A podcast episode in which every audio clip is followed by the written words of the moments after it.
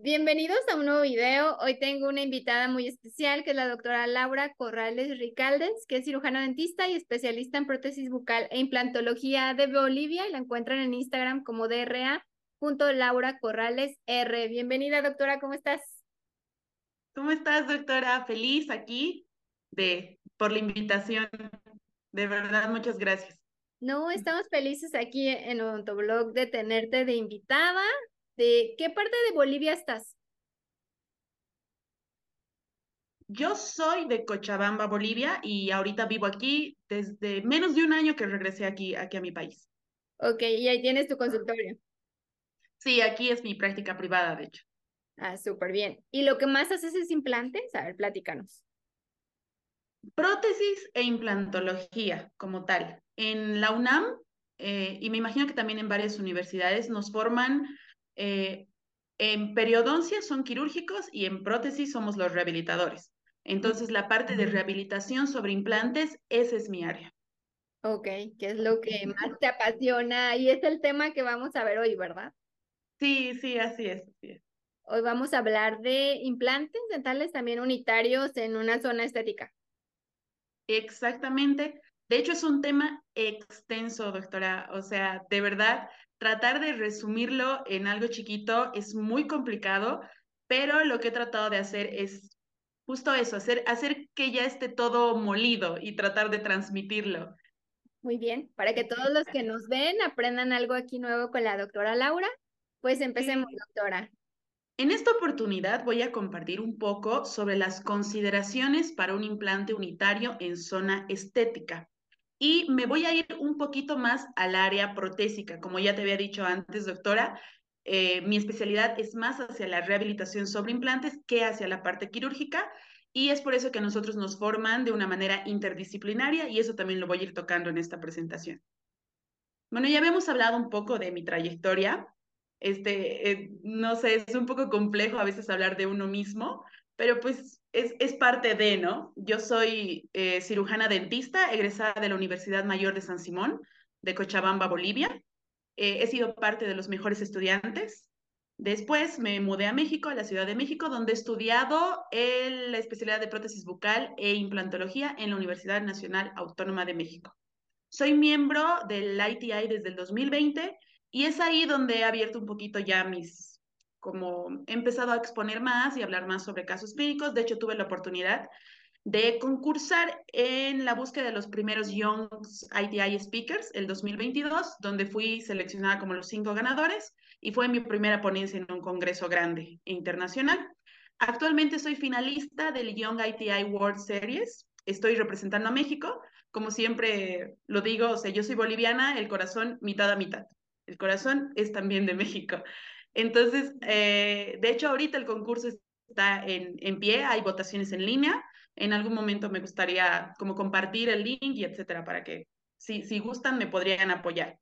Eh, la final es en Singapur, así que sería un honor para mí estar representando a México allá, allá en Singapur y compitiendo contra las otras secciones. Y actualmente yo tengo mi práctica privada aquí en mi ciudad, en Cochabamba, Bolivia, donde hago más prótesis y prótesis sobre implantes. Bueno, hablemos de estética, no tanto ahorita de zona estética. Justo ahora que estaba preparando este tema, eh, empecé a buscar como la definición de estética en sí, como tal. Y quién diría que hay tantas definiciones, incluso es una rama de la filosofía, o sea, un mundo totalmente grande. Dentro de esas definiciones dicen que la estética es la esencia y la percepción de la belleza. Pero ¿qué es la belleza? O sea, la belleza realmente no se puede definir porque los, los mismos filósofos dicen que no existe lo bello absoluto. O sea, la belleza es totalmente subjetiva. Para unos puede ser una cosa y para otros puede ser otra cosa. Algunos autores también dicen que la belleza está relacionada con la regularidad, la simetría y conformidad y la armonía. Y otros vuelven a decir que la belleza no es algo que se puede ver, sino más bien es una sensación de lo que estamos viendo. O sea, la estética es la sensación que te hace sentir lo que tú percibes como belleza. Ya metiéndonos un poquito más en odontología, eh, consulto con el glosario de términos prostodónticos de la JPD y define también, como dice que es una rama de la filosofía que estudia la belleza y lo bello. Pero aquí dice que esto en odontología es la belleza y lo bello de la restauración. ¿Cómo podemos ver esta belleza? Según ciertos parámetros de la forma y, de color, y del color de las restauraciones que vamos a hacer. También está relacionada con los elementos y principios objetivos y subjetivos que hacen que nosotros veamos eh, una restauración que tenga belleza y que sea atractiva a la vista. O sea, realmente buscar la definición de estética como tal y hacerla chiquita es muy complejo, pero podemos decir que entonces es la sensación que te causa.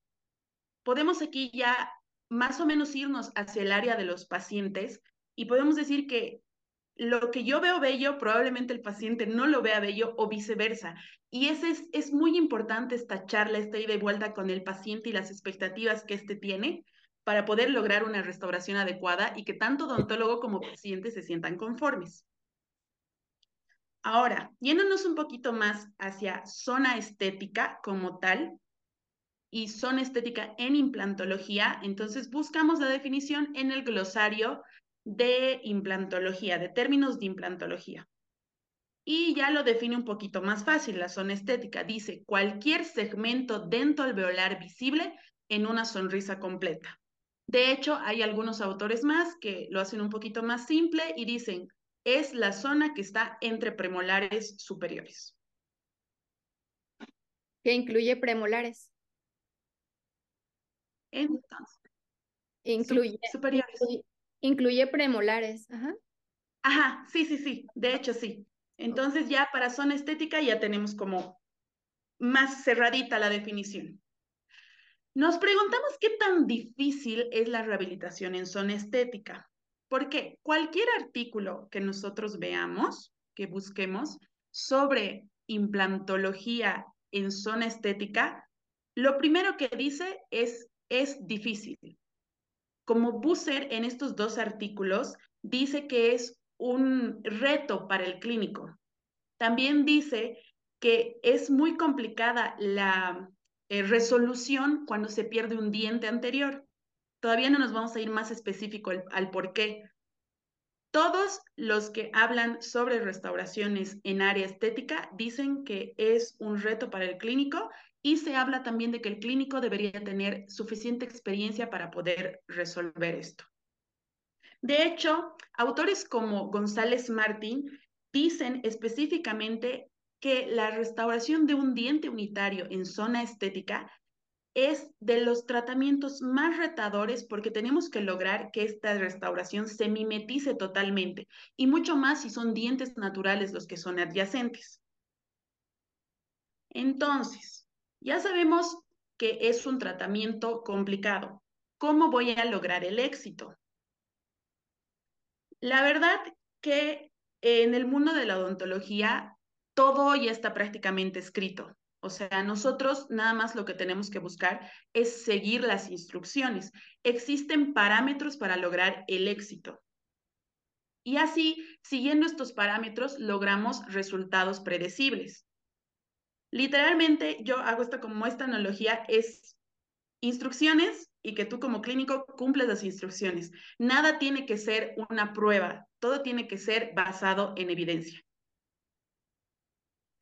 Empezamos entonces revisando quiénes son los que han eh, escrito estas instrucciones y este, un artículo de los más clásicos, escrito el 2004 por Busser, Martin y Belzer, eh, es un artículo muy largo, de hecho son como más de veintitantas hojas, pero algo muy importante de los que ellos hablan aquí, eh, bueno, perdón, para empezar, ellos hablan eh, sobre la dificultad otra vez de, lo, de los implantes de zona estética y ellos dicen el por qué. Generalmente está relacionado con las expectativas del paciente. Difícilmente un paciente va a venir con expectativas bajas. O sea, difícilmente alguien te va a decir, ah, no, no quiero nada estético, especialmente si estamos hablando en zona anterior. En zona posterior es diferente la historia. Entonces, aquí estamos tratando con expectativas del paciente altas. Y el otro factor por el que se complica la rehabilitación en zona anterior es la dificultad de la anatomía preexistente. Entonces, como ya te había comentado, es eh, un artículo muy grande que habla sobre riesgos quirúrgicos, riesgos estéticos y muchas cosas, pero hay algo que está muy didáctico en este artículo, que es la posición tridimensional del implante. O sea, cuál es la posición correcta en la que nosotros tenemos que poner un implante. Ellos hablan de la filosofía impulsada por la restauración. De hecho, esto no es algo nuevo. O sea, muchos pueden decir, antes se ponía el implante donde había hueso, pero ¿qué tan antes? Porque este artículo es del 2004. O sea, estamos hablando que ya han pasado casi 20 años de todo esto. O sea, no podríamos eh, decir que esto es algo nuevo y novedoso, sino de que nosotros ya desde hace mucho deberíamos colocar la posición, debería ser colocado el implante respecto a la restauración que vamos a poner. Ahí está otra vez, eh, hablamos del tema interdisciplinario, que tiene que ser el especialista en prótesis el que diseñe dónde se va a restaurar y habla con el especialista en periodoncia y él también va a ver cómo va en los tejidos para que los dos puedan este, congeniar, por así decirlo, y llevar al éxito de la restauración. Desde antes. Es de que pongo el implante y a ver cómo se las organiza el prosto. por eso te digo, eh, es algo, perdón si te, si el delay creo que un poquito nos, pero em, justo por eso te digo que a veces muchos ponen la excusa, no, es que antes se ponía el implante donde había hueso, pero ¿qué tan antes estamos hablando? Porque este artículo es del 2004, o sea, ya lleva muchísimo, ¿no? Entonces, este, basándonos en la filosofía impulsada por la restauración que mencionan estos autores, que menciona Busser, ellos hablan de unas zonas, zonas de confort y zonas de peligro. ¿Ya? Como primera zona, como primera posición va a estar la posición mesiodistal respecto a los dientes adyacentes. O sea, ahorita específicamente estamos hablando de un implante unitario en zona estética. O sea, a ver, voy a poner mi punterito. A ver si me Entonces, ellos en estas imágenes, de una manera muy didáctica, van marcando de verde la zona de confort y de rojo la zona, este, la zona de peligro. Ya. Entonces, nosotros tenemos que posicionar el implante en la zona de confort. ¿Cuál es la distancia mínima que debe haber entre diente e implante? Mínimamente es de 1.5 de la parte más externa del implante. Si nosotros ponemos el implante, como te digo, si no seguimos las instrucciones, es seguro que vamos a, a provocar pérdida ósea alrededor de los implantes y de los y del alrededor del implante y de los dientes. O sea, mínimamente tiene que haber 1,5 y ahí nosotros vamos a ver el diámetro del implante que vamos a usar. Esa es la primera zona de confort y peligro mesiodistalmente hablando de las que nos habla Busser. La segunda, vestíbulo palatino. Lo que nos dice específicamente en este artículo es que la posición de la parte más externa de nuestro implante, sí se ve el puntero, ¿no, doctora? Ok, la posición más externa del implante tiene que estar un milímetro por detrás de la emergencia de los dientes adyacentes. Aquí puede haber cierta confusión, porque al ver nada más esta imagen que dice un milímetro, se puede suponer que es un milímetro de, de la cresta vestibular, pero en realidad si hablamos de cresta vestibular hacia implante, mínimamente tienen que haber dos milímetros. Un milímetro es de la emergencia de los dientes adyacentes. De la cresta del vestibular tiene que haber dos milímetros como mínimo. ¿Qué pasa si nosotros no hacemos caso, no seguimos las instrucciones? Nos vamos para adelante, lo que vamos a causar va a ser una reabsorción de la tabla vestibular. En área estética no, bueno, en ningún área deberíamos hacer eso, pero en área estética va a ser más imperdonable porque en lugar de ayudar al paciente, vamos a perjudicar sometiéndolo a cirugías innecesarias posteriormente, tratando de recuperar lo que nosotros mismos hemos causado. Ahora, si nos vamos más hacia palatino, el problema va a radicar en el diseño de la corona para tratar de compensar dejando cierto cantilever y es un área muy crítica para la higiene del paciente. O sea, si ya estamos hablando de que eh, existe peligro en esa zona por la misma anatomía, nosotros damos esa razón más para que el paciente no se pueda higienizar, ya sabemos que nos estamos dirigiendo hacia el fracaso. Entonces aquí, mínimo 2 milímetros hacia vestibular y 0.5 dicen algunos autores que tiene que haber de la tabla este, palatina o lingual. El tercero. El tercero es la posición ápico-coronal. Busser en esta en específico habla de que el implante tiene que estar a un milímetro de la unión amelocementaria, pero al ser este un artículo ya con cierta antigüedad, él está hablando de un implante tissue level. Aquí se puede ver incluso en la imagen que él pone, o sea que ellos ponen para que sea más didáctico, ellos ponen la zona de confort que prácticamente el cuello pulido del tissue level está en contacto con el tejido blando. Actualmente, bueno, actualmente también se usan los implantes tissue level, pero ya se han escrito nuevos parámetros para los implantes bone level. Para un bone level, un milímetro es muy poco. Entonces, lo que dicen autores al respecto de la posición ápico-coronal del bone level es que tiene que ser de 2 a 4 milímetros como máximo de la unión cemento-esmalte. Si nosotros nos ponemos más superficial, hablando específicamente de un bone level, no va a haber espacio para el tejido blando y la conformación de tejidos y el implante se va a traslucir, se va a ver, no va a haber suficiente encía que lo pueda cubrir. Si nos vamos más adentro, tampoco vamos a poder rehabilitar de una manera correcta. Actualmente existen también diferentes conceptos como el um, One Abutment One Time, si no me equivoco, donde sí profundizan intencionalmente los implantes para después conectar un aditamento y trabajar sobre el aditamento.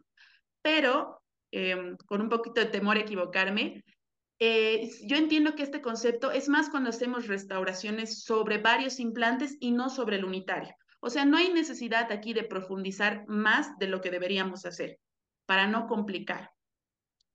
Entonces, estas son las tres zonas de las que habla Busser, que son sagradas para no perder hueso para tener suficiente tejido alrededor de nuestro implante y lograr una buena restauración después de la colocación.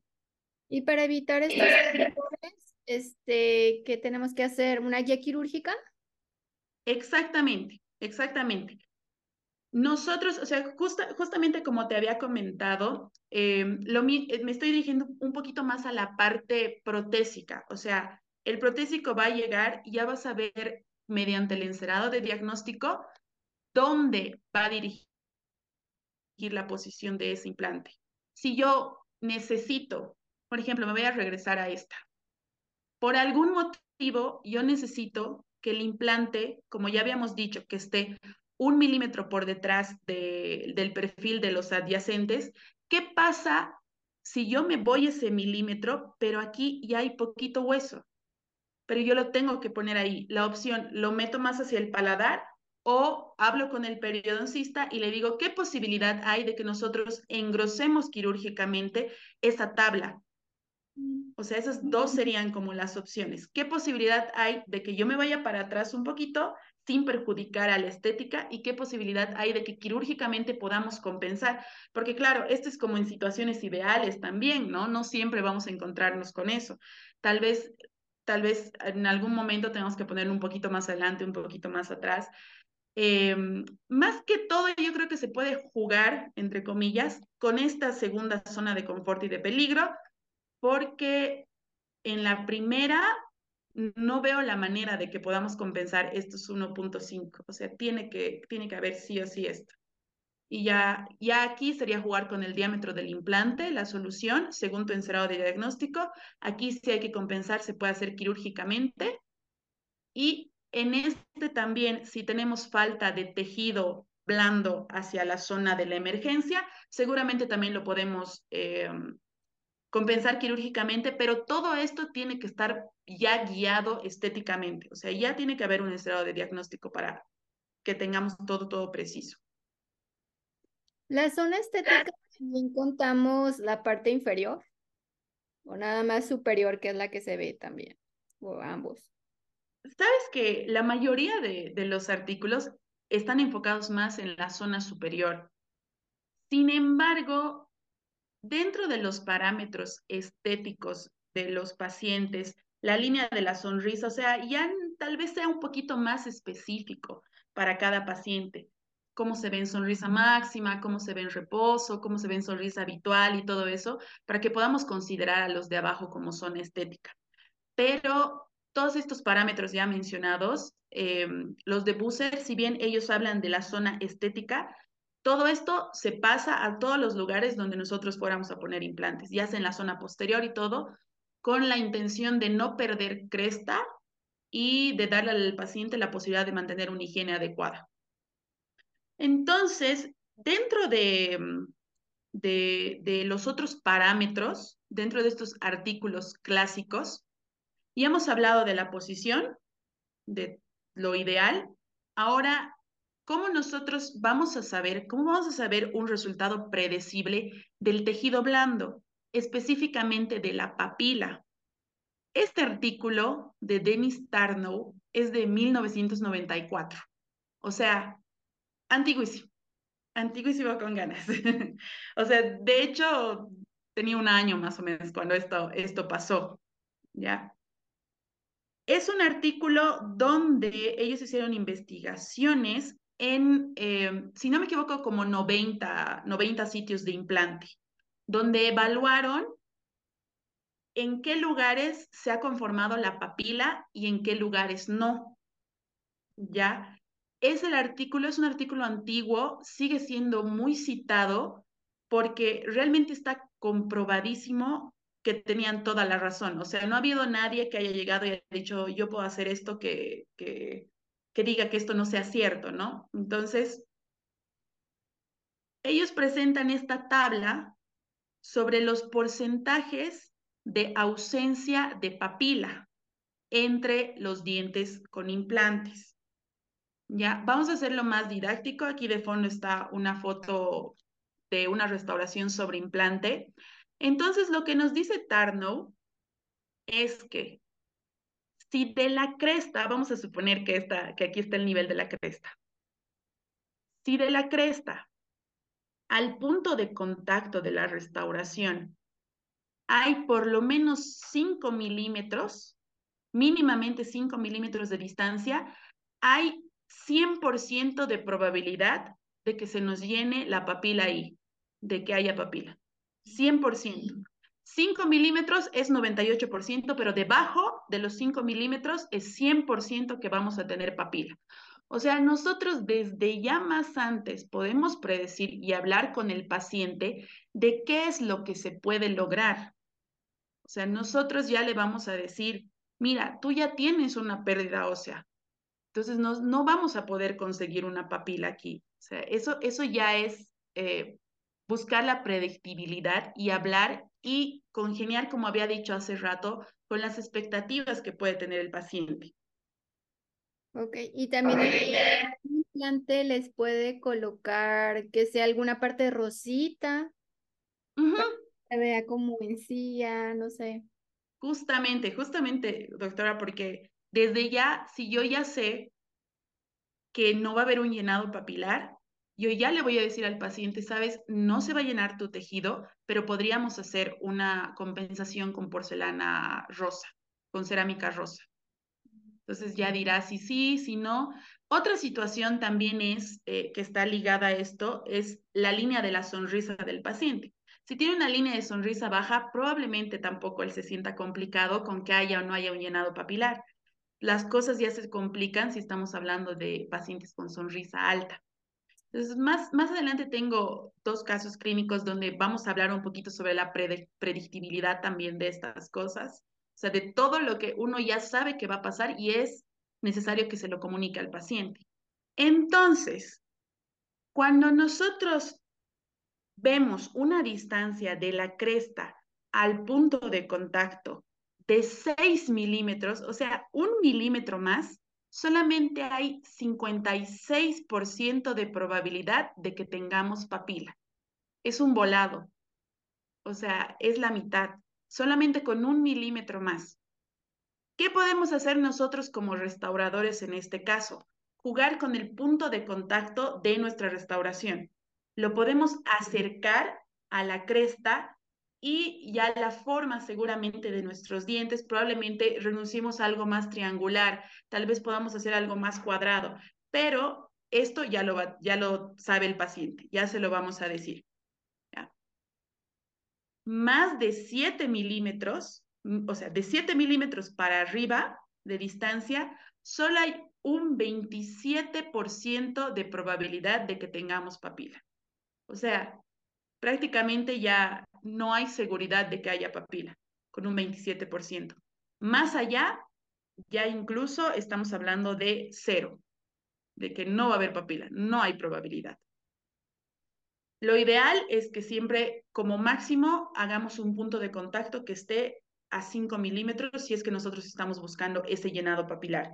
Justamente esto lo había platicado con algunos colegas hace, hace poquito tiempo y ellos me dicen que el, hay posibilidades de uso de ácido hialurónico para la creación de la papila. No, desconozco totalmente, o sea, no, no estoy, no conozco el tema, sí lo he escuchado, pero por lo pronto, basándonos en la evidencia, este artículo clásico nos dice esto, que con, mientras el punto de contacto y la cresta estén a 5 milímetros, va a haber papila. 100% de probabilidad. Lo malo del ácido hialurónico es que lo tienes que inyectar cada seis meses. Sí. No es algo definitivo y a lo mejor los pacientes no lo van a estar haciendo tan seguido. Esta es una muy buena opción protésica. Sí, de, de hecho, si, si el, el, paciente tendría la predisposición también y dice yo sí prefiero inyectarlo, yo creo que ante si, si, una, si la cresta está tan alejada y no se puede hacer nada, es una opción viable, ¿no? Sí. Sí, lo malo que es temporal. Sí, sí, lo malo, sí. Entonces, también hay otros parámetros descritos por el mismo Tarnow con Salama, si no me equivoco, donde ya habla sobre la distancia interimplantes, ya no la de diente implante. No me voy a meter mucho ahí porque ahora nos vamos a ir un poco más sobre el implante unitario entre dientes. La otra pregunta es responder, ¿cuándo? ¿Cuándo lo, cómo pongo, cuándo pongo el implante? ¿Lo pongo, me espero a que cicatrice? ¿No me espero? ¿Hago posextracción? Entonces, otra vez nos vamos a ir a nuestra guía de instrucciones y vamos a buscar lo que ya está escrito para responder esta pregunta. Hay muchísimos artículos sobre todo, entonces nosotros también tenemos que aprender a discernir cuáles sí nos sirven como, más bien sirven no es la palabra, cuáles están en lo más top de la pirámide de la evidencia científica. Entonces nosotros tenemos que aprender a discernir qué artículos sí y qué artículos no, porque definitivamente siempre va a haber artículos sobre todo. Ahora, otra cosa que nos da la experiencia como clínicos es saber en qué caso en específico va a funcionar lo que nos están diciendo en los artículos. O sea, si en el artículo me dicen que el paciente es joven y que tiene ciertas características, así, yo no me puedo enganchar cuando sé que las, que las características y la situación sistémica de mi paciente puede ser diferente.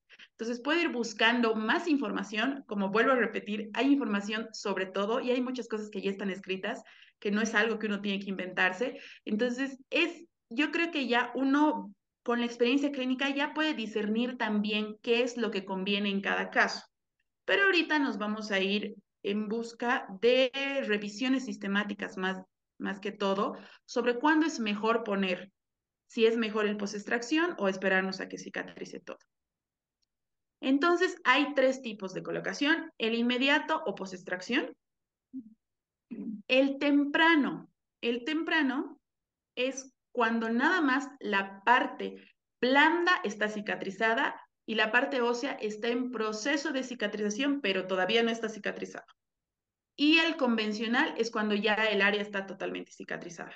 Esos son los tres tipos de, colocación. ¿Y en tiempos cuánto es o varía? ¿Perdón? ¿En tiempos cuánto es, cuánto es convencional o cada paciente varía? Hay tiempos, hay parámetros establecidos, o sea, el inmediato es el post-extracción, el temprano, sabes que ahorita no tengo la cifra en la cabeza, pero estamos hablando de semanas y el convencional ya es pasando, si no me equivoco, son cuatro meses, pero no estoy tan segura con el tiempo ahorita en este momento.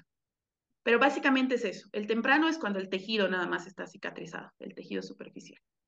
Que se puede Entonces, con radiografía, supongo también. Sí, y, y, ya con la información que el mismo paciente te da sobre hace cuánto se ha sacado, hace cuánto le han quitado ese diente, o también la colocación temprana puede ser planificada.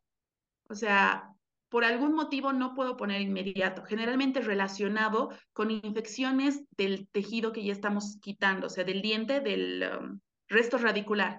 Tiene una infección o tiene algo que, nos, que no nos permite la colocación inmediata, entonces optamos por la colocación temprana. Sí, o también lo, económico, lo económico. Ah, también, también puede ser, también puede ser. Pero, por ejemplo, si hablamos de, tema económico y hay una raíz eh, y, y, ya vemos que hay buena predictibilidad para lograr éxito haciendo un post-extracción, entonces yo creo que ya podríamos mantener esa raíz y ya el paciente hace como su plan económico y etcétera para que todo se haga el, el mismo día. O sea, realmente ahorita ya hay muchos recursos para saber si sí va a funcionar. O sea, ya, ya el tema de tecnología está muy avanzado. No todos podemos acceder, o sea, no todos tenemos, no sé, el CAD-CAM o, todo lo de lo nuevo, la tecnología, pero em, la cirugía guiada ahorita, que realmente está en todo lado, es muy, muy, muy eh, predecible, especialmente en cirugías inmediatas. O sea, ya con la cirugía guiada, tú sabes hasta, estás seguro que te vas a anclar en hueso, que no te vas a caer en el alveolo. O sea, realmente tendría que pasar algo muy específico como para que no funcione la inmediata. Entonces, sí, ya es económicamente también, como mencionas, ya sería charlarlo también con el paciente. Entonces, en esta revisión sistemática, comparan la colocación inmediata con la colocación temprana. ¿ya? O sea, hacen una revisión sobre esos. La conclusión es que son iguales. O sea, la, típica de no hay diferencia significativa, ¿no? que suele pasar. Entonces, realmente no hay diferencia significativa entre los dos. ¿Por qué pondríamos temprano y no pondríamos inmediato. Porque ellos, ¿por qué prefieren incluso la colocación temprana? Porque la inmediata puede que hay que tenga recesión del tejido blando. O sea, hay más probabilidad de que en una colocación inmediata haya recesión. Hablando de una recesión en zona posterior, 0,5 o 1 de un milímetro, quizás no nos afecte de la manera en la que nos puede afectar en un implante anterior. Entonces, ahí ya tenemos una buena razón para optar por la colocación temprana en un implante anterior, en zona estética. Otra revisión sistemática habla de, compara, hace una revisión de la colocación temprana frente a otros protocolos de colocación. Aquí están los otros. Entonces, lo que dice es que los tres tienen muy buenos resultados. Dice que cualquiera de los tres está bien. No hay diferencia significativa otra vez. Y el tercero, que también hace una comparación entre el inmediato y el temprano, mejor dicho, el Sí, sí. También hace la comparación entre inmediato convencional contra temprano. Y dice que el temprano es tan bueno como el inmediato y el convencional. Siempre las conclusiones como así, ¿no? O sea, no, no, no dicen que ninguno es malo, siempre. El temprano es tan bueno como los otros, sí puedes optar. Ahora, en este en específico, hablan de las ventajas que puede tener el convencional frente a estos otros dos. Específicamente dice que si en zonas de infección, por ejemplo, siempre se va a optar mejor y va a tener mejores resultados el convencional. Y aquí es lo que te decía, cuando uno ya tiene que discernir en el caso en específico. Si estoy viendo que, no sé, una apicectomía fracasada tal vez o algo, o algo más, algo que implique más, y tal vez pueda eh, condicionar el éxito, mejor me voy por lo convencional, ¿no? Entonces ya es como el criterio ah, ya todo, toda esta información, todas mis instrucciones ya, irlas viendo según el caso que yo tengo. Ahora, ¿qué tanto juega el provisional? ¿Ya? No siempre se puede provisionalizar. Em, ¿qué, tanto, ¿Qué tanta diferencia puede haber si yo provisionalizo o no provisionalizo en zona anterior? Obviamente el tema estético, obviamente el paciente va a querer irse ya con el diente. No siempre se puede, no siempre se puede por la anatomía, por el torque del implante. Eh, bueno, no hay que confundir la carga y la provisionalización. Entonces, tal vez no se puede lograr estéticamente lo que se está buscando, por muchas cosas, quizás no se puede hacer el provisional. Entonces, la pregunta aquí es, ¿qué pasa si no pongo provisional? Va a afectar a mis tejidos, mis tejidos no van a cicatrizar. ¿Qué va a pasar? ¿Qué va a pasar con mi papila? En específico, la papila. Hay un estudio de Reiser que hace una comparación de esto en implantes unitarios, que dice qué va a pasar con la papila si provisionalizo o no provisionalizo. Y concluye en que no hay diferencia significativa a nivel de la papila. Y específicamente él dice que importa más la distancia cresta, punto de contacto, que si tú pones o no pones provisional. O sea, si no se da la oportunidad por algún motivo o porque no estabas listo para poner provisional, que son cosas que pasan, o el aditamento o mil cosas que pueden pasar en el momento, a nivel de tejido no va a haber diferencia significativa con que tú hagas tu provisional después y que manejes tus tejidos. Importa más que tú pongas el implante de la manera adecuada, en la posición que tiene que estar para que el tejido reaccione de la mejor manera. Siguiendo como em, una guía, o sea, como esto de las instrucciones de qué hacer y qué no hacer, está la clasificación SAC del ITI, del International Team for Implantology, donde va a clasificar, nos va a ayudar a clasificar los casos en simples, avanzados y complejos. Es, eh, realmente es un aporte muy grande de, la, de, mucho, de muchos investigadores que nos dan una herramienta donde nosotros podemos entrar y mediante un cuestionario responder las características que tiene el paciente desde la manera, desde, la, desde el tema sistémico, desde todo lo sistémico hasta lo más específico. Entonces tú entras, respondes las preguntas que tienes que, que te hacen y ya te sale en automático dónde clasifica a tu paciente. Si tú no tienes mucha experiencia y te lo clasifica como complejo, entonces tú ya, ya sabes que, que quizás tú no puedas resolver eso, o sea, que no podamos resolver eso, ¿no? O sea, ya, ya si es simple, digo yo, ah, yo esto sí lo puedo hacer. Tengo mis dudas. A ver, he visto la, la eh, sistémicamente cómo está, he visto que puedo poner en la posición adecuada, pero no me siento totalmente seguro, acudo a esta, a esta herramienta del ITI y ya me da un parámetro más de dónde tener precaución, dónde no tener, dónde, como que me da la luz verde para seguir con el caso. De hecho, eh, la segunda edición no tiene, es, es reciente, y mediante este código se puede entrar. No necesariamente tienes que ser miembro, no necesariamente se tiene que ser miembro para leer No sé si es nada más como una prueba, lo que se puede leer si no eres miembro, pero se puede consultar la herramienta. La herramienta está abierta con ciertas restricciones, pero se puede y es una gran, gran, gran herramienta para poder clasificar a los pacientes, más bien a los casos, y así poder dar el siguiente paso también. Bueno, voy a empezar como ya entrar un poquito más a, a los casos clínicos. Dentro de esos casos, igual voy a ir explicando de a poquito más, más consideraciones que tenemos que tomar en cuenta. El caso 1 es un paciente masculino de 53 años, no tiene enfermedades sistémicas, eh, lo atendí ahí justo en el posgrado de prótesis. Su motivo de consulta fue, mi implante se salió otra vez.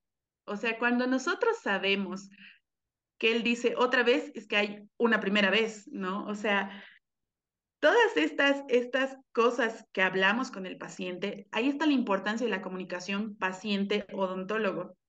Yo podía ignorar que se le había salido y así como, ah, se me salió otra vez, ah, ok, lo apunto y ya. Más bien hay que indagar qué pasó ahí, por qué se salió, qué, qué pasó con el tejido, qué implante le pusieron. Hay que indagar más para que nuestra restauración tenga éxito y no vuelva a repetirse lo que ya ha pasado.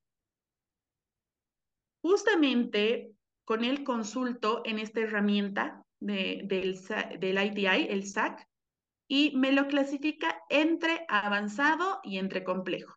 O sea, ya me da directamente que eso está entre avanzado y entre complejo. De hecho, dicen que los casos de implantes en zona anterior por el riesgo estético que estos representan, siempre van a irse de avanzado para complejo. No se clasifican como simples los dientes unitarios en zona anterior. Entonces, indagamos qué es lo que ha pasado con este diente de, de mi paciente, hablando con él y también consultando con los expedientes ahí en la UNAM. Todo esto es desde 1990. Tiene un accidente, se le sale el diente y lo vuelven a posicionar. Queda muy bien por lo que él me dice. Estaba muy bien. El 2005 vuelve a tener un accidente. O sea, ahí ya sabes que tu paciente es eh, muy movido. Entonces, este, Vuelve a tener un accidente, pero ya no tiene la misma suerte que la primera vez. Ya empieza una reabsorción de la raíz. Entonces hay movilidad. ¿Qué deciden hacer allá por el 2005? Le hacen un tratamiento con ortodoncia, porque ya sabían que este diente no se iba a quedar. Entonces ellos hacen la extrusión, la técnica de la extrusión, para que se vaya formando hueso aquí y posteriormente pongan el implante. Específicamente, no sé si tenga un nombre en ortodoncia, perdón a los de ortodoncia, pero que yo sepa es la técnica de extrusión. Entonces van sacando el diente con ortodoncia, se va llenando el hueso y le colocan el implante el 2006. Preparan el provisional, se lo atornillan y el implante se sale. Probablemente consultando ya con ortodoncia, con colegas de ortodoncia, me dicen que probablemente los tiempos en los que se han hecho esta extrusión han sido muy acelerados. O sea que probablemente el hueso no estaba preparado aún para recibir un implante. Así que ya seguramente lo podemos charlar con, con algún ortodoncista que nos puede explicar un poquito más sobre, sobre qué es lo que ha podido pasar, pero ellos atribuyen a eso. El hueso no estaba listo, se puso el implante, seguro en su momento no logró el torque ahí tal vez se pecamos en algún momento al decir, sabemos que no se ha logrado el torque y muchas veces es como vemos qué pasa, ¿no? Cuando sabemos que no va a haber una integración. O sea, cuando no hay un buen torque, no se va a integrar por más de que tú lo dejes muchísimo tiempo, ¿no? Entonces ellos hacen la provisionalización, se sale el implante, tienen que hacer regeneración de hueso, pero al hacer la regeneración ya ha habido un tema con la papila y con el tejido blando. Más bien con la papila no, más bien con el tejido alrededor. Como el hueso se ha perdido, también ha habido una pérdida del tejido blando alrededor de ese hueso. Por lo tanto, deciden hacerle una intervención quirúrgica también, donde ponen tejido conectivo, si no me equivoco. ¿Ya? El 2008 le vuelven a poner el implante. Esta vez es un implante Straumann Narrow CrossFit. Ponen la restauración, pero el 2022 llega de esta forma a la clínica de prótesis. Prácticamente estaba horizontal. Le dolía, le causaba molestia, pero más que todo, eh, él me dice, tengo una boda el sábado, no, me, no puedo ir así. O sea, no. Y uno, bueno, ya, a trabajarle, ¿no? Lo que atribuimos a lo que ha podido pasar era una corona cementada, ¿ya? A pesar de que la emergencia estaba en posterior, no sé por qué habrán optado de poner una cementada en el momento, pero si notamos aquí, se puede ver metal. Entonces, puede que haya habido un punto de contacto prematuro desde el momento en que se puso la restauración. Ese contacto prematuro estamos hablando de como 6, 7 años desde que pusieron los el implante y la corona o, o, más. Entonces ese punto prematuro ha ido que la, como era un, una corona cementada, ha ayudado a que ésta se descemente. Y algo que tampoco era favorable en el momento es que este aditamento cementable es muy corto. O sea, dentro de los parámetros de retención de prótesis fija, sabemos que si nosotros cementamos en un muñón corto, hablando de retención, no va a funcionar. Algo así es lo que ha pasado. Bueno, ahorita ya en prótesis fija por la adhesión ya es diferente, pero hablando meramente de la retención, se nos dijo en algún momento que si es muy corto tu muñón, no va a funcionar. Entonces, punto prematuro más muñón muy cortito donde se ha cementado una corona, eso es lo que, lo que ha pasado con el paciente. Por eso es lo que ha fracasado. A eso atribuimos el fracaso con mi asesor. ¿Qué hicimos? Provisional. Conformación de tejidos. O sea, de encontrar el tejido que está sangrando y, y tenía de hecho acumulación ya de comida, pero vemos papila intacta, entonces ya por, de, por sí podemos asumir que la posición del implante fue la adecuada. La papila está preciosa. Nada más teníamos que trabajar esta parte del tejido blando que había colapsado. Entonces, se hace el provisional para el manejo de tejidos que tiene que tener ciertas características. El manejo de tejidos es un tema muy estudiado y muy discutido. ¿ya? Su importancia no solo va a radicar en la estética, sino también radica en la en la posibilidad de darle buena higiene al paciente. La conformación del perfil de emergencia de nuestro provisional va a ser el que le va a dar la guía al perfil de emergencia de nuestra restauración definitiva. Entonces es muy importante manejar este sector del provisional.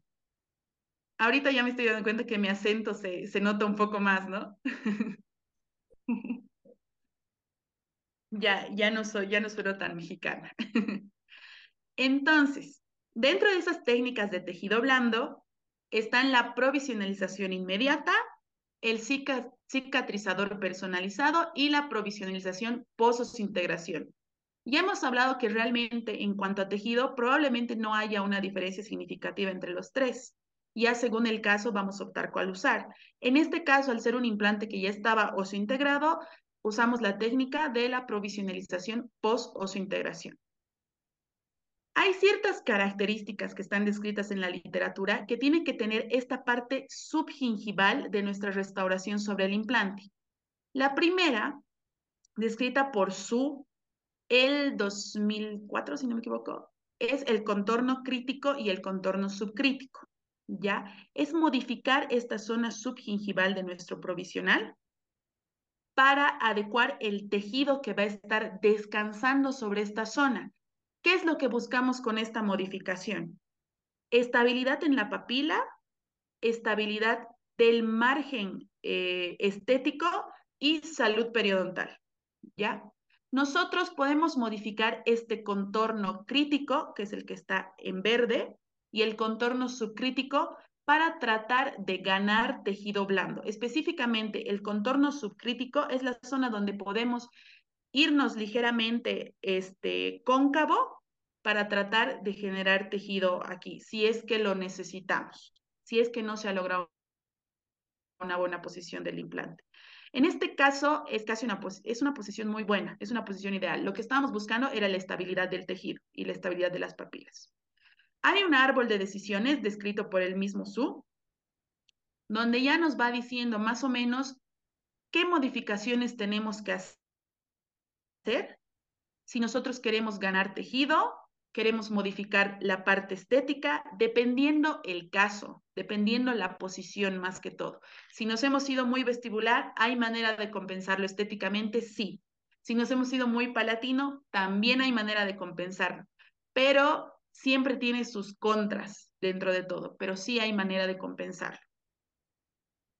Hay otro concepto que surge porque hay cierta confusión entre el contorno crítico y el subcrítico, que es el descrito por Ramón Gómez Meda el 2020, o sea, está nuevo, que habla del contorno biológico estético de una restauración, eh, del, del perfil de emergencia de una restauración. ¿Ok? Habla de la relación que tiene esta zona subgingival de nuestro provisional con los tejidos blandos. Esta relación la transportamos al caso clínico que estoy presentando, ¿ya? Estas tres zonas, este, bueno, esta zona subgingival se divide en tres zonas. La zona E o la zona estética, que tiene que ser convexa, que es la zona encargada del margen estético. O sea, esta zona va a estar encargada de la estabilidad del margen estético. Es lo que se ve y tiene que ser similar a la del diente adyacente. Está la zona B, la segunda zona, que es una zona de unión. Si nosotros queremos ganar tejido conjuntivo alrededor para tratar de compensar, esta es la zona que se tiene que modificar. Se puede hacer ligeramente más convexa para darle espacio a la formación de, ese tejido blando. Y una tercera zona, que es la zona C, zona C llamada zona crestal o zona recta. En este caso, los aditamentos Straumann tienen esta zona recta ya en el aditamento, pero no todos, desconozco si todas las casas tengan esta, esta misma forma, pero es recta porque está encargada de la estabilidad de la cresta. O sea, esta zona ya está más relacionada con la cresta ósea. ¿Ya? es recta para mantener la cresta ósea estable. Estas tres partes van a tener también relación con tres tipos de tejido. La zona E con el epitelio circular, la zona B con el epitelio de unión y la zona C con tejido conectivo. Esa es la relación que tiene la parte subgingival de nuestro provisional cuando logramos una conformación ideal del tejido blando. Ahora, si el implante está en mal posición, podemos hacer ciertas modificaciones para tratar de compensar, pero muy complicado que logremos una buena emergencia de, nuestro, de nuestra restauración. O sea, sí se puede compensar, mas no se pueden lograr resultados este, muy estéticos. Por ejemplo, en, este caso que muestra en el artículo, la zona estética está muy por, está muy hacia adelante. La zona B es prácticamente plana. La zona C, como ya dijimos, es parte del aditamento. Entonces, aparentemente aquí, esta, en, esta, en este gráfico, muestra cuando el implante está muy palatinizado y muy superficial. O sea, no nos deja que haya esta relación correcta de los tejidos con la, con la parte subgingival de, del de la restauración. Una vez que nosotros logramos todo esto, una vez que logramos eh, la conformación correcta, el siguiente paso va a ser cómo pasamos esta conformación de tejidos a nuestro laboratorio, ¿no? Entonces, de hecho, esta presentación es parte de un pequeño estudio que hicimos, un estudio clínico de, de, este caso, donde se comparó la impresión analógica con la impresión digital del perfil de emergencia específicamente. Entonces, en cuanto a la impresión analógica, ¿qué técnica va a ser la mejor? ¿Qué material vamos a usar? Como ya habíamos mencionado, hay estudios de todo. Lo que dicen los estudios es que la técnica eh, de cucharilla abierta eh, no es superior, pero dice que cuando eh, hablamos de más de tres implantes, sí hay mayor estabilidad con una técnica de cucharilla abierta. O sea, en este caso unitario podríamos usar la técnica de la cucharilla cerrada o la de abierta. No habría una diferencia significativa. Y en cuanto a material, los mejores son el polivinil siloxano y el polivinil regular para la impresión analógica y en este caso nosotros utilizamos polivinil siloxano. En cuanto a la personalización de la impresión, tenemos dos caminos también. El del arrastrar el provisional descrito por Hansen, cuya dificultad radicaba en que eh, se tenía que hacer dos provisionales exactamente iguales, uno para que siga en boca y uno para que esté en la impresión. Gracias a la complejidad que representaba hacer estos dos provisionales, nace la técnica del aditamiento personalizado, que es la que se usa ahora para transportar la impresión del tejido blando al técnico. La voy a describir así rápidamente. Como primer paso, tomamos la impresión del perfil de emergencia de nuestra restauración. Aquí tenemos el negativo, Conectamos entonces el eh, aditamento de impresión, rellenamos ese espacio negativo. Se puede hacer con acrílico autopolimerizable. En este caso usamos resina fluida porque Pollack dice que tiene más beneficios en cuanto a tiempo y el sistema de jeringas es mucho más manejable. Es mucho más fácil hacerlo de esta manera. Polimerizas, ganas muchísimo tiempo desatornillamos de nuestro, de nuestro godete y lo atornillamos en boca, no hay una diferencia significativa a nivel de tejido. Todo está bien. O sea, de esta manera nosotros ya hemos eh, obtenido nuestro aditamiento personalizado. Hacemos la técnica de la cucharilla abierta, arrastrando nuestro aditamento personalizado para después obtener nuestro modelo maestro. Haciendo una sumatoria de pasos, estamos hablando de ocho más o menos de los pasos que hemos hecho para la impresión analógica. Entonces, ahora dentro del mundo digital, en cuanto a la impresión digital, específicamente del tejido blando, de la conformación del tejido blando, este, Mónaco propone también dos caminos, una técnica directa y una indirecta. ¿Ya? hay que ver, estas son fotografías también ya del caso clínico donde ya el tejido está estable. Entonces hay que ver ciertas características para decidir si optamos la técnica directa o la indirecta. La primera es la estabilidad del tejido. Cuando el tejido está estable un minuto después de desatornillar el provisional, nos dicen que podríamos usar la técnica directa, pero hay dos parámetros más que ver. La profundidad del implante y eh, y el diámetro de este mismo implante. Si bien la estabilidad de tejido está, eh, es muy buena, cuando el implante es de menos de 3.3 milímetros, que en este caso es un narrow crossfit que tiene ese diámetro, y que la profundidad es de más de 4 milímetros, entonces Mónaco nos sugiere usar la técnica indirecta, que también la voy a describir muy rápidamente. Como primer paso, nos dice que escaneemos el eh, provisional atornillado en boca con mínimo dos dientes adyacentes. En este caso se utilizó un escáner virtual vivo que es de Straumann. De hecho, aprovecho para agradecer al laboratorio Trascendet, que fue el que me ayudó con el escaneo.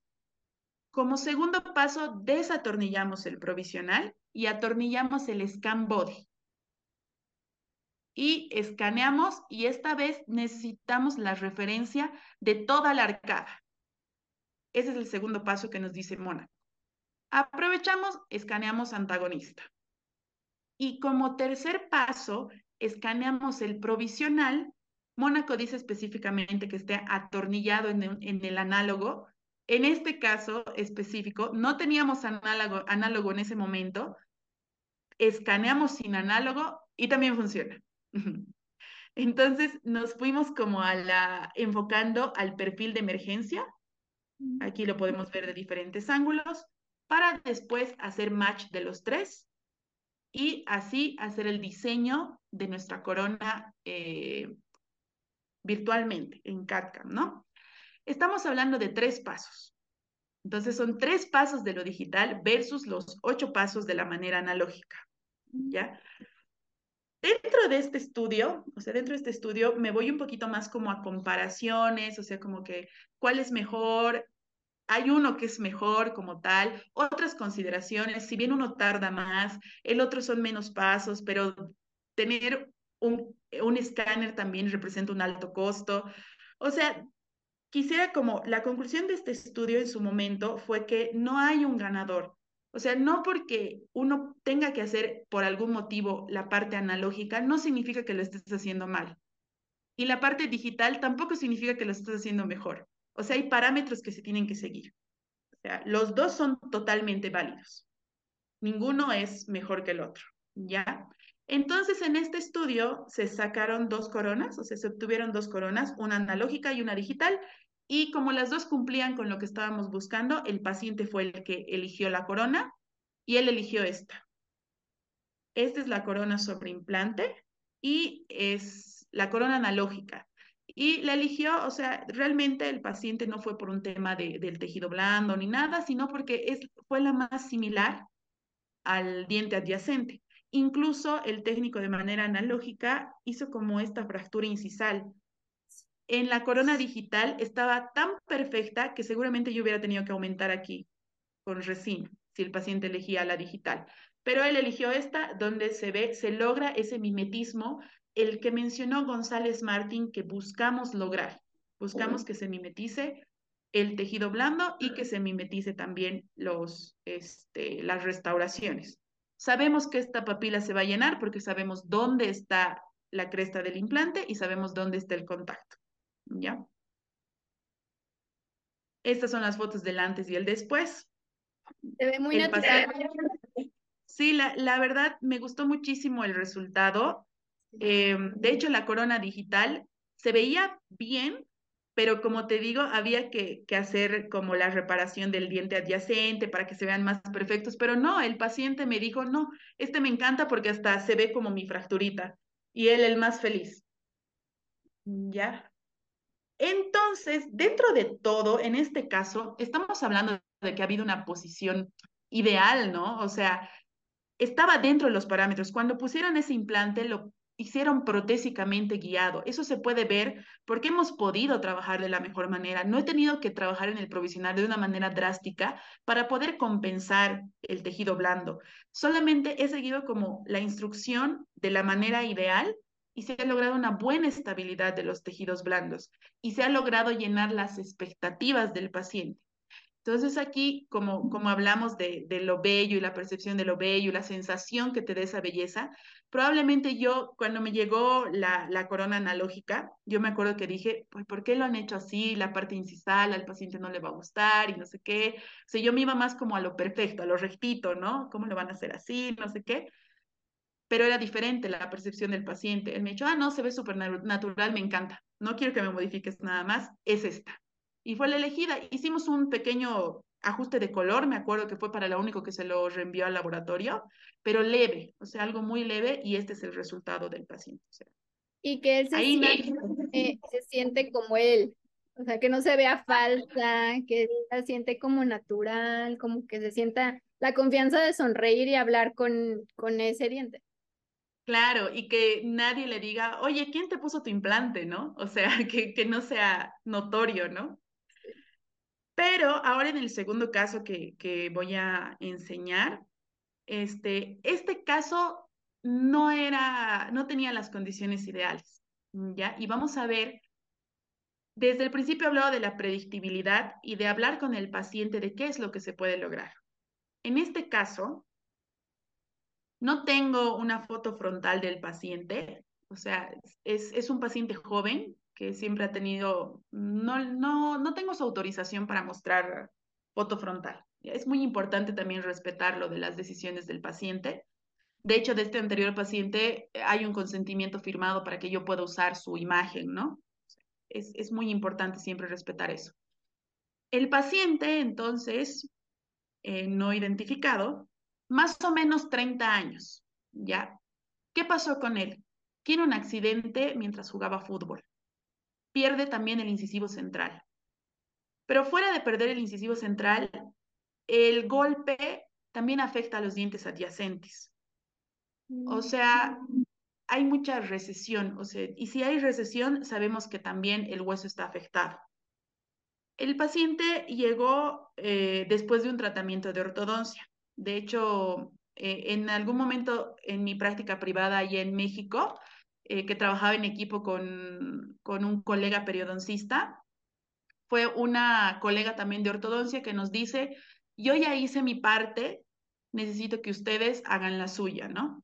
Yo ya hice como que hice los movimientos, ya hice todo, pero ya es como que uno tiene que reconocer hasta dónde llega el conocimiento, más bien, no conocimiento, como uno tiene que reconocer sus limitaciones y es como, bueno, yo hasta aquí llegué, les paso, ¿no? Entonces, aquí quiero hablar un poquito de la importancia del tratamiento interdisciplinario. Ortodoncia nos dice, nos entrega el caso, nos dice, hay que rehabilitarlo, yo ya no sé, ya no puedo hacer nada más, yo ya hice lo que me tocaba hacer. Le pasa al paciente a mi colega de periodoncia, él hace toda la evaluación y ya ve que los dientes adyacentes tienen una movilidad muy eh, considerable, hay movilidad de los dientes adyacentes. No podríamos decir si hubiera sido menor si llegaba antes o después a periodoncia, pero eso fue lo que, lo que pasó. O sea, a, periodoncia ya llega con movilidad y con recesiones muy evidentes Periodoncia hace su evaluación, llama prótesis, prótesis en este caso me llama a mí, y hacemos una evaluación estética.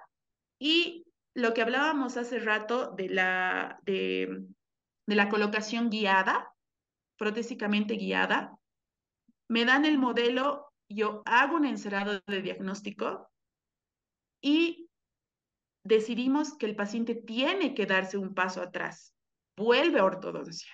¿Por qué? porque yo necesitaba que me cierre todavía el espacio. O sea, el espacio que había dejado para la colocación del implante estaba siendo muy ancho.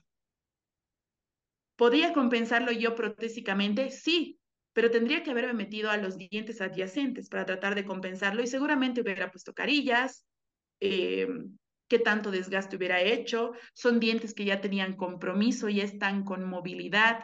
Entonces el paciente aún seguía con los brackets, y le dijimos a la de ortodoncia, nos reunimos y fue como, ¿qué tanto puedes mover? Necesito que muevas dos milímetros aquí, ¿cuánto tiempo vamos a tardar? ¿Qué posibilidad hay de que eso afecte en el hueso? Nos sentamos, hicimos junta, perfecto, yo lo muevo hasta donde tú me digas, se hace el encerado de diagnóstico, se lo paso, ella ya tenía con exactitud cuánto tenía que mover.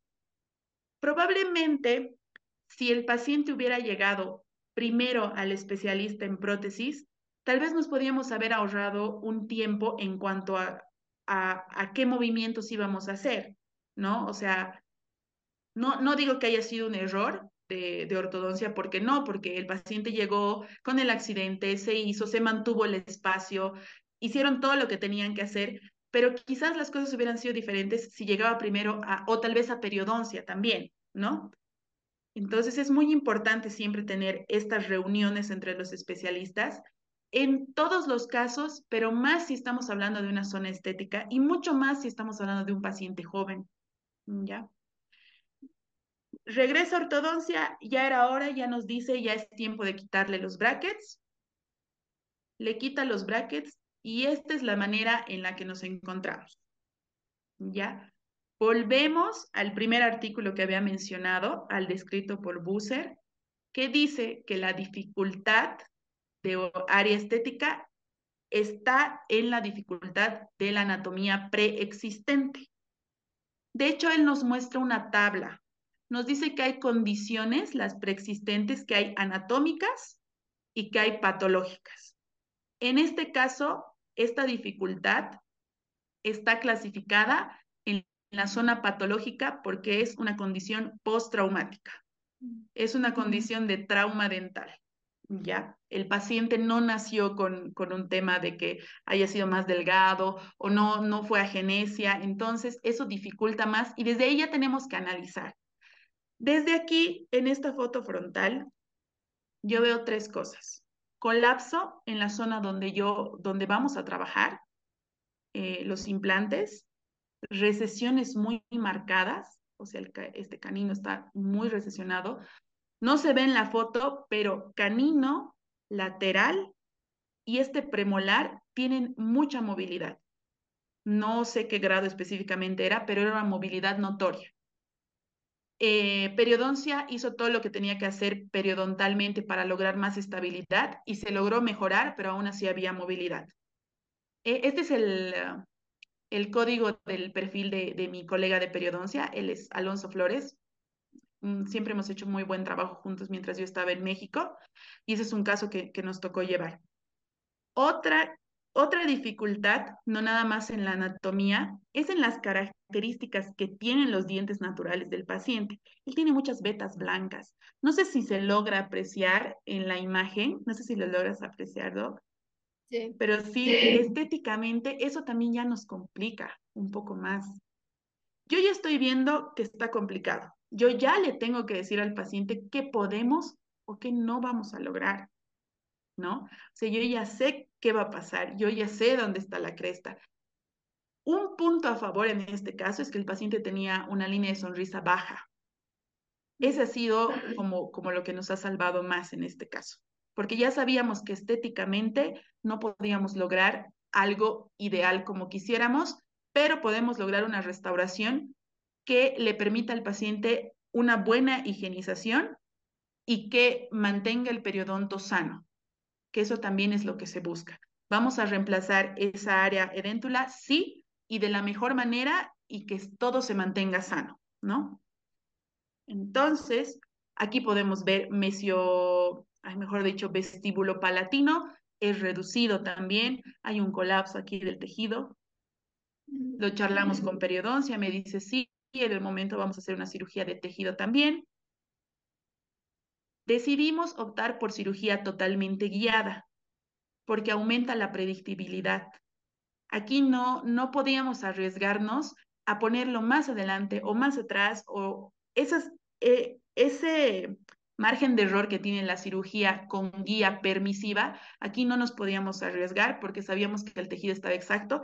Y algo más es que aquí tenía el, se me fue que, que hay aquí anatómicamente, creo que es el agujero palatino, no, estoy mal, incisivo, creo que es el, agujero incisivo. Se me fue. Pero bueno, grande, muy marcado, muy, muy, muy marcado. O sea, aquí una característica anatómica natural que desfavorecía. No había margen de error, nos fuimos por lo digital. ¿Qué nos dice la literatura sobre lo, la cirugía totalmente guiada? Este es un artículo de control retrospectivo de cinco años, es muy nuevo, si no me equivoco es del 2023, que ya este, este artículo en especial me llama la atención porque no es como los otros que habla sobre, sobre zona anterior, ya no dice es difícil, empieza diciendo el artículo, es predecible. El éxito se puede predecir. Estamos hablando de un artículo del 2023. O sea, ya sabemos que si nosotros nos apoyamos con lo más actual, podemos lograr mayor predictibilidad, mayor, podemos garantizar el éxito estético, que es lo que dice el artículo. Dice, tiene sus pros, tiene sus contras, pero dice, garantiza el éxito estético. Garantiza también un mejor manejo de tejido blando por la técnica que se va a utilizar quirúrgicamente. No nos vamos a meter más a lo quirúrgico porque seguramente puedo pecar y hablar de, de más sobre qué técnica tienen que usar y etcétera. Posicionamos el implante. Tenemos dentro de todos los parámetros que habíamos mencionado al principio de Busser, se logra, ahí queríamos que esté, ahí se colocó hace una regeneración, pone hueso y también, si no me equivoco, hace una, una parte quirúrgica de tejido blando.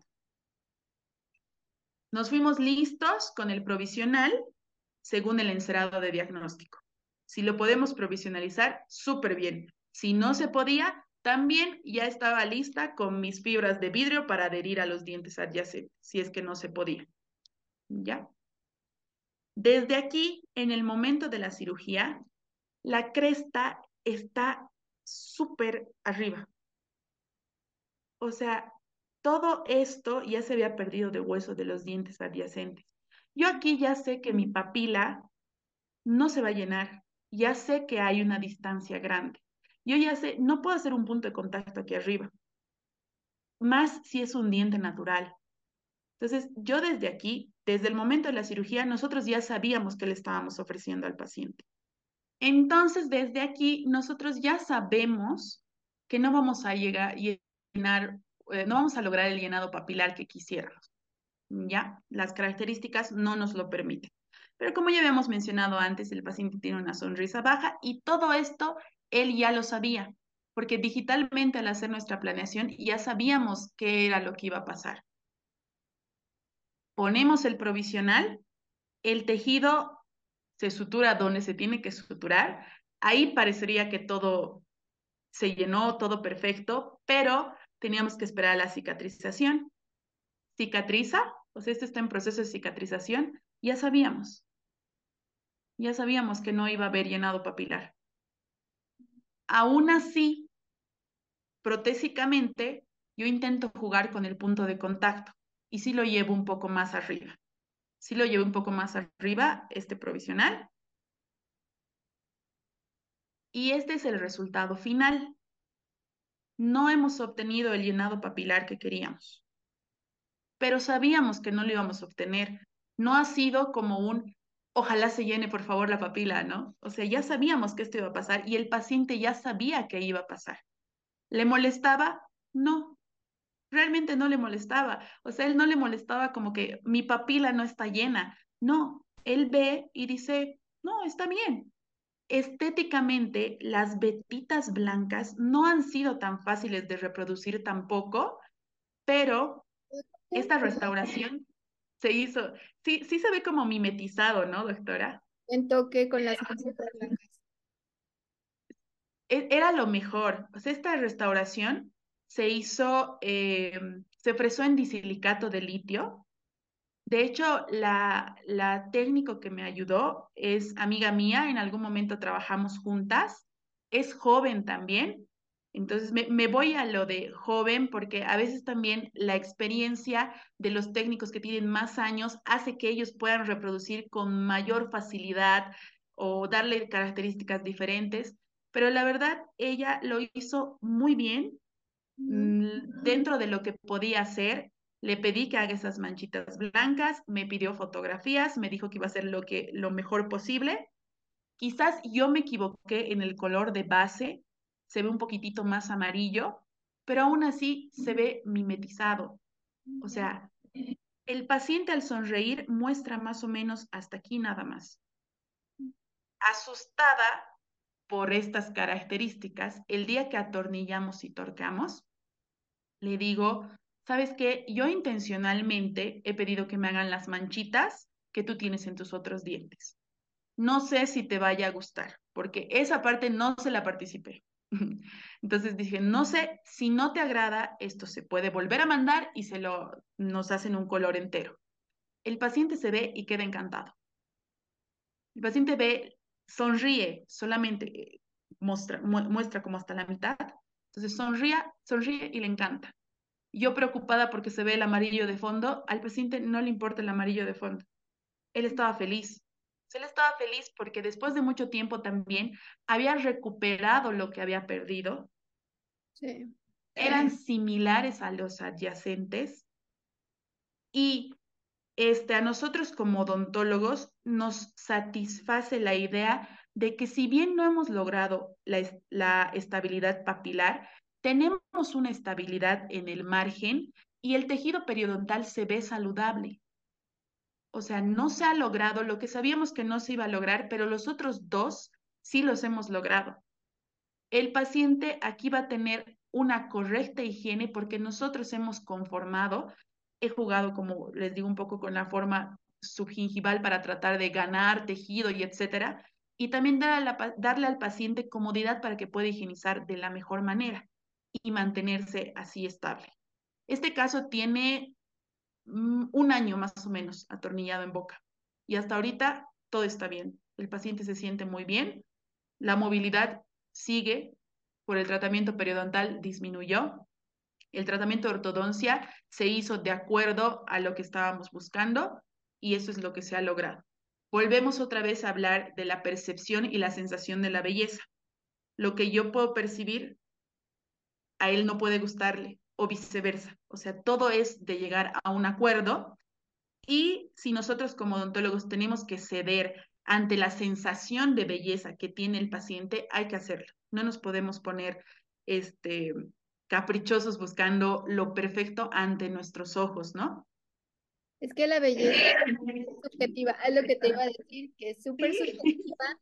Y podemos, por ejemplo, en este paciente hacerle un central perfecto, incisal perfecto, colores que son perfectos en un paciente normal. Y se va a ver falso, como que buscar el hecho también del tu otro paciente con incisal un poquito chuequito y el buscar que no parezca un implante, que no parezca un falso, que no parezca chicle, que no parezca una carilla falsa, esa naturalidad que ahí no se, ahí no se ve que fuera un implante, que no sean los pacientes, esa, volver a esa, ¿qué te puedo decir? A esa confianza de que pueda sonreír porque es una zona anterior, que le des esa confianza de recuperar esa confianza al paciente al hablar, al sonreír y todo, pues no tiene precio y qué mejor que buscándolo de forma natural, ¿no? Sí, sí, sí. Como odontólogo quizás es el camino un poco más complicado porque sería, lo fácil sería decirle desde el principio, te pongo carillas en todos estos mm. y yo también hago aquí una restauración perfecta.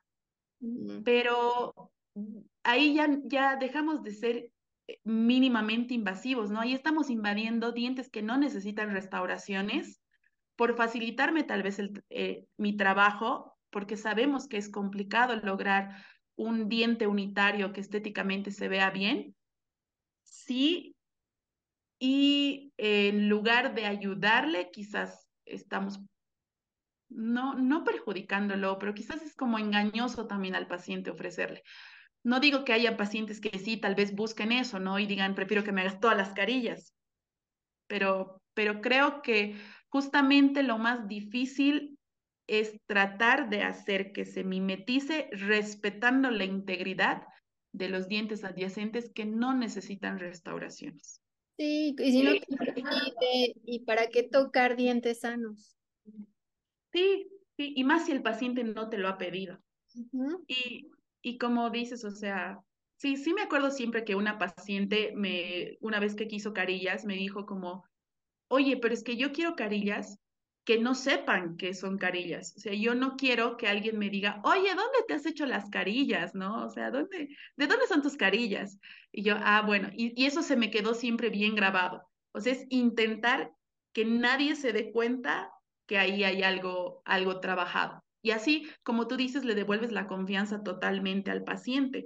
Él está tranquilo, es un paciente joven, como te digo, más o menos 30 años. Ahorita no he tenido la oportunidad de volver a hablar con él, porque pues está en México, yo estoy en Bolivia, ya las cosas se han complicado y todo, pero hasta donde yo sé, él está, está hasta ahorita muy conforme con todo lo que se ha logrado y muy agradecido. Y eso es lo que reconforta, ¿no? Como odontólogo dices como trabajo realizado, o sea, qué bueno, se logró. Y una corona sobre implante, ¿cada cuánto se debe cambiar o cuánto es la vida o cuánto dicen los artículos? Bueno, cuando no hay algo que esté pasando específicamente en una corona atornillada, es mejor no tocarla, no desatornillarla, a no ser que radiográficamente tú veas una pérdida ósea excesiva, o sea, que sabes que hay un problema, ahí sí se puede desatornillar. Se espera 1.5 de milímetro que, que se pierda el primer año que se pierda de cresta, está dentro de lo normal. De hecho, creo que ese 1.5 ya no está siendo tan válido. Parece que ya nada más se espera un 0.8, si no me equivoco. O sea, uno tiene que saber que va a haber cierta pérdida, ya tenemos que saber eso y estar conscientes y no decir, uy, se ha bajado un poquito, desatornillo. No, o sea, lo que estamos buscando es la integración de esta restauración con el tejido. Entonces, si nosotros por rutina, digamos, empezamos a quitarlo, a ponerlo, a limpiarlo, puede ser contraproducente posteriormente.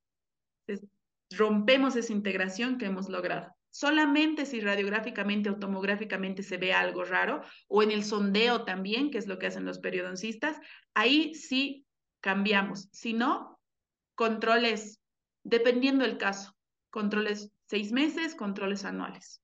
Pero no dura igual que corona, a lo mejor 5, 10, 15 años. No hay un parámetro de, de duración. Okay. O sea, solo quitarla si algo está pasando. Si no, que se la lleve por siempre el paciente, por siempre y para siempre. Ya si cambia de color o algo no le gusta, y si se puede mandar a hacer otra. Claro, claro, claro, sí, sí, totalmente. Si algo, no sé, una fracturita o algo así, sí, Totalmente, sí. Siempre y cuando hay algún problema, ahí sería ideal este quitarla, ¿no? Si no, no. Problema que no es problema. Hay un dicho ahí, en México que no me acuerdo ahorita. Ay, yo estaba esperando que me dijeras. no, ya, ya he perdido mi, mi sangre mexicana. Que vuelva. que vuelva. Ojalá. Entonces, como conclusiones, la conclusión más grande, planificar. Nada improvisado. Planificar y hacer odontología basada en evidencia para lograr resultados exitosos. Y de lo, de lo que hemos hablado todo el rato, que es em, que la belleza es subjetiva. Esa es otra conclusión que podemos tomar de aquí que esos pequeños defectos hacen naturalidad en los dientes, que no todo es blanco, no todo es el bleach.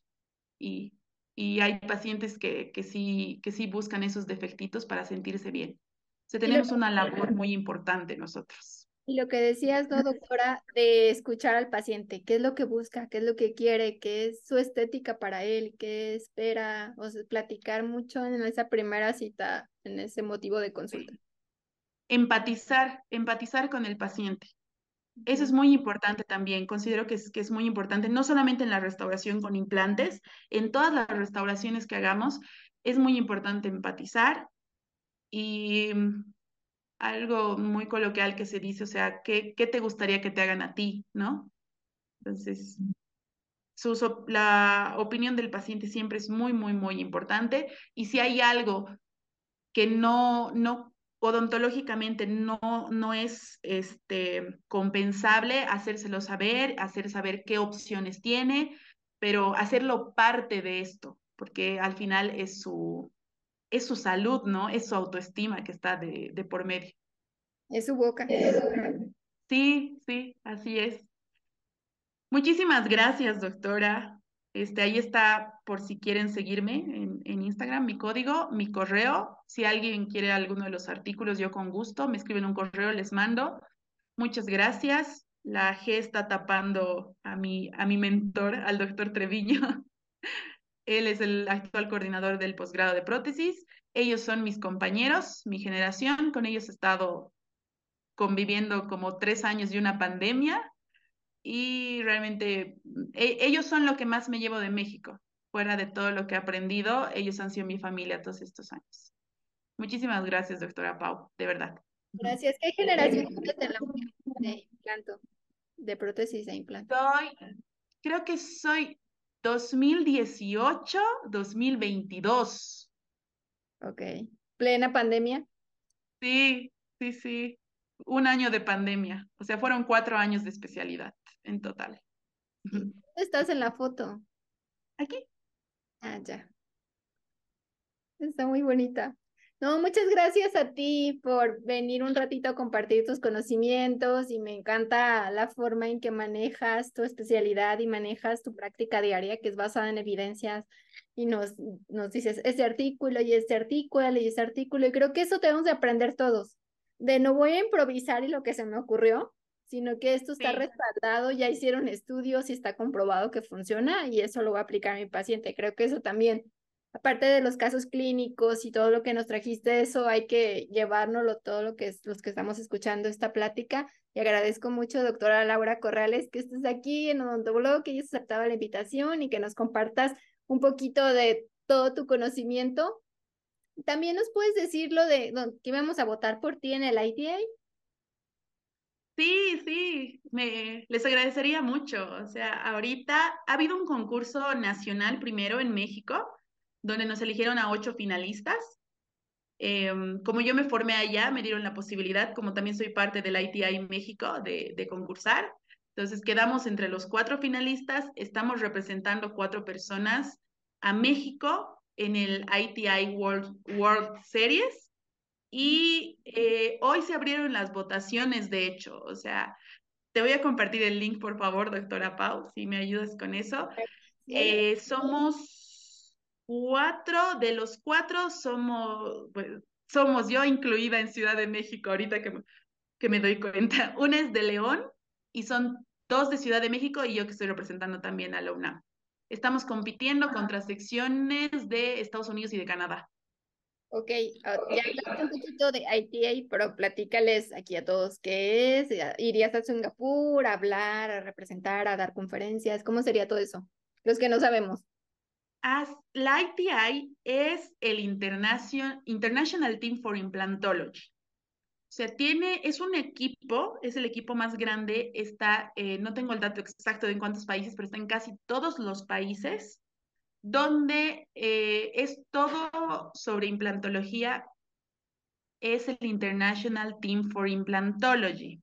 Entonces, su misión es justamente darles em, recursos, o sea, nos da muchos recursos, tanto en su plataforma digital.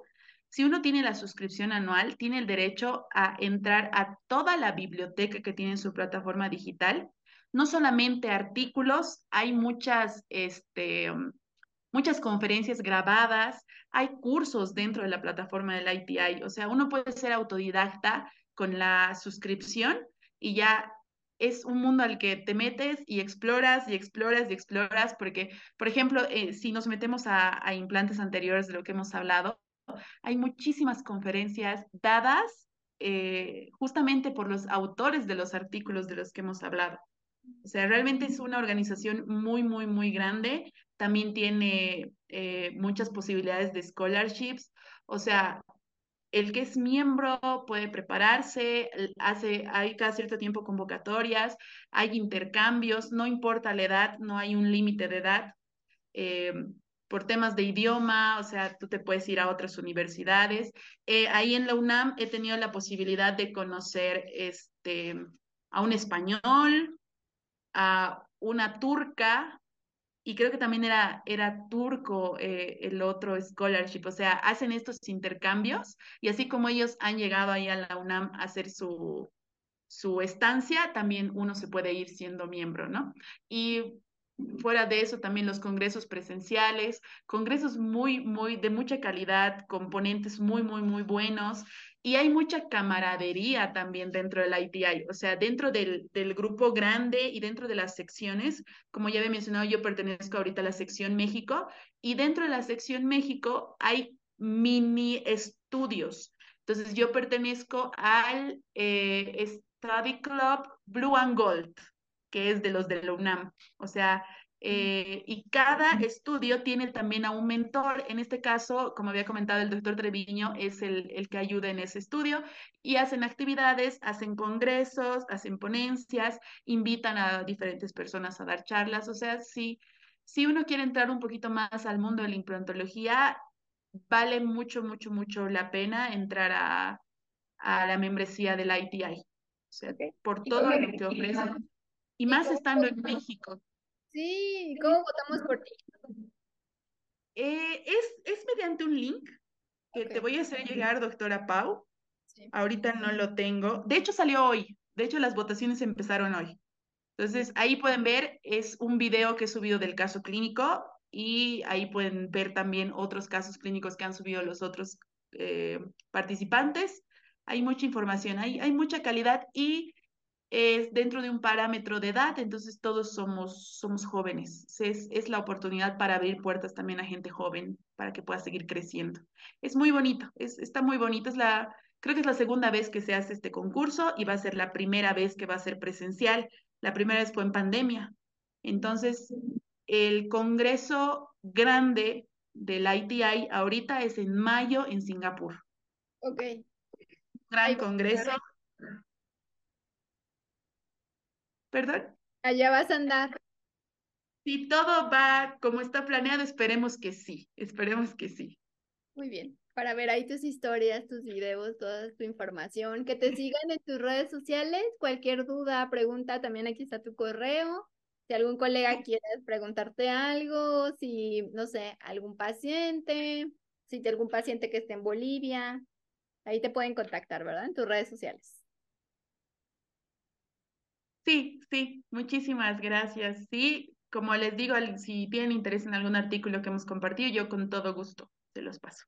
No, mil gracias, doctora Laura Corrales, por venir a compartir tu conocimiento y eres bienvenida aquí en Odontoblog cuando quieras. Ah, te agradezco mil tu tiempo, tus casos y todo lo que nos trajiste hoy. Mil gracias. Muchas, muchas gracias a ti, doctora Pau, de verdad. Y te mando un abrazo hasta Bolivia. Síganla en, en Instagram, cualquier duda, y le pueden mandar un mensajito o mándele un correo este, para que estén en contacto con la doctora Laura. Y pues mil gracias por tu tiempo. Te mando un abrazo hasta Bolivia. Síganla en sus redes sociales, sigan aquí ya también a Odontoblog en sus redes. Denle like a este video si les gustó y aprendieron algo nuevo. Pues mil gracias. Un abrazo hasta Bolivia, doctora. Igualmente, un abrazo. Bye. Nos vemos en un próximo video y estás invitada cuando gustes. Gracias. Aquí están las puertas abiertas y nos vemos en un próximo video. Adiós.